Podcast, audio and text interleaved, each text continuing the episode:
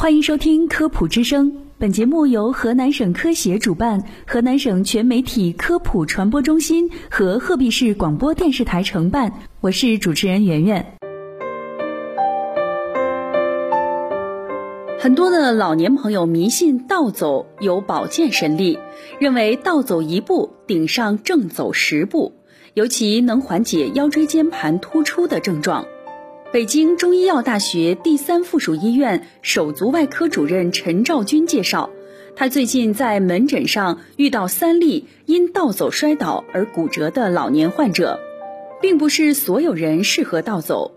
一是本身有前足痛、大脚骨病的人，倒走时向后迈步，足趾先接触地面，然后前足着地支撑，接着过渡到足底、足跟。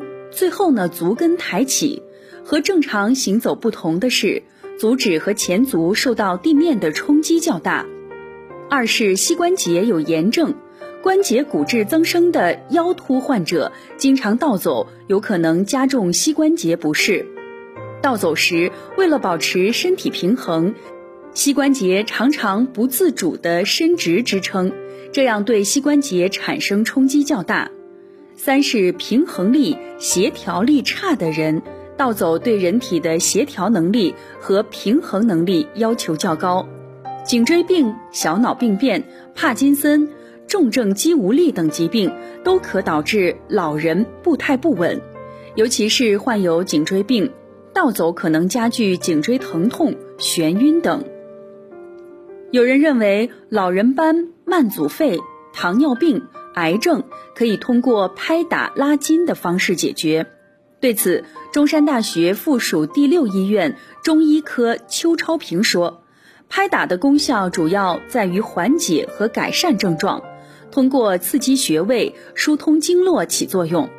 从原理上说，拍打拉筋可使血液循环加快，促进血液循环。”这对一些软骨损伤以及慢性疼痛确实起到缓解的作用，但不能说有治本的作用，且拍打的力度、频率都有讲究。非医学专业人并不了解，拍打是按摩中的一种手法，正确方法是使一定的振动力量传达出去，振动气血。而不是将皮肤拍出血点子，甚至是破皮流血，这样得不偿失。有的人顶着烈日躺在滚烫的石头上做起了食疗，据称能让身体吸收能量，能很好的去除体内湿气，比按摩拔罐的效果还好。北京世纪坛医院中医科主任医师潘国峰介绍。有人认为高温食疗的原理是用局部的热来刺激穴位，以达到热疗祛湿的目的。